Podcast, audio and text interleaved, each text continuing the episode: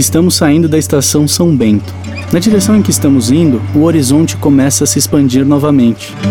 Bem no fim da rua, ao longe, já é possível identificar um novo tom de azul, que se confunde com o azul do céu. Estamos cada vez mais perto do mar. Passando pelos últimos dois edifícios da avenida, o horizonte finalmente se mostra por inteiro. É como se os prédios fossem as cortinas de um palco, se abrindo para revelar um verdadeiro espetáculo da cidade e da natureza a Praça Mauá. Daqui já é possível contemplar a imensidão da Baía de Guanabara, já que estamos a poucos metros do mar. E ao encontrar essa beleza natural, uma estrutura branca chama a atenção. Essa construção não pode ser classificada como um prédio, um edifício, nem nada do tipo. É algo diferente de tudo o que passamos até agora. Imagine a asa de um enorme avião suspensa no ar partindo do meio do mar e se projetando em nossa direção sem qualquer tipo de sustentação, sem pilastras, sem colunas, nada. Embaixo dessa grande asa suspensa está a turbina, um vitral em forma de meia-lua com vigas brancas levando ao seu centro. Essa construção futurista em meio ao oceano é o Museu do Amanhã, um dos principais museus de arte e ciências do Brasil, que foi inaugurado em 2015. O projeto inovador é do arquiteto espanhol Santiago Calatrava e fica no espaço de um antigo pier, por isso a impressão de que ele sai de dentro do mar. Voltando ao centro da Praça Mauá, está uma coluna de granito de quase 9 metros de altura. No topo da coluna, a escultura de um homem com a mão na cintura, segurando uma cartola em uma pose confiante e imponente. Esse homem é Irineu Evangelista de Souza, o Barão de Mauá. E como se o Museu do Amanhã, a Baía de Guanabara e a escultura do Barão de Mauá não fossem o bastante, a praça ainda conta com mais uma impressionante estrutura à sua esquerda. É o mar. Não, não é o oceano. É o Museu de Arte do Rio. Mar.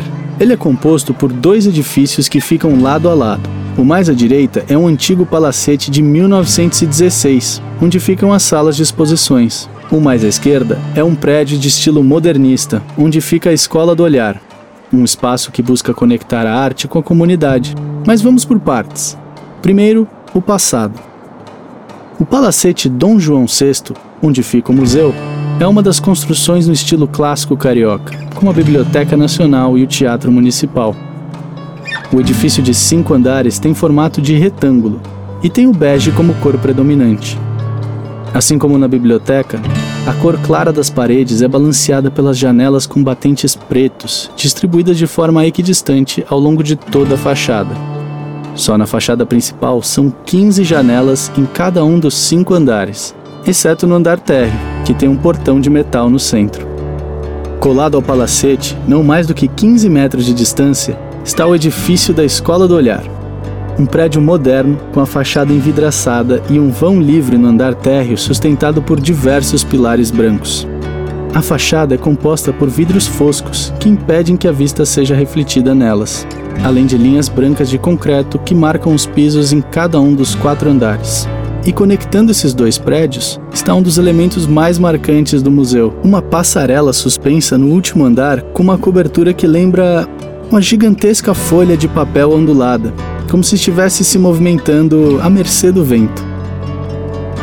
Essa cobertura de design único serve não só como a conexão entre os dois edifícios, mas como elo entre dois períodos muito marcantes da história do Rio de Janeiro.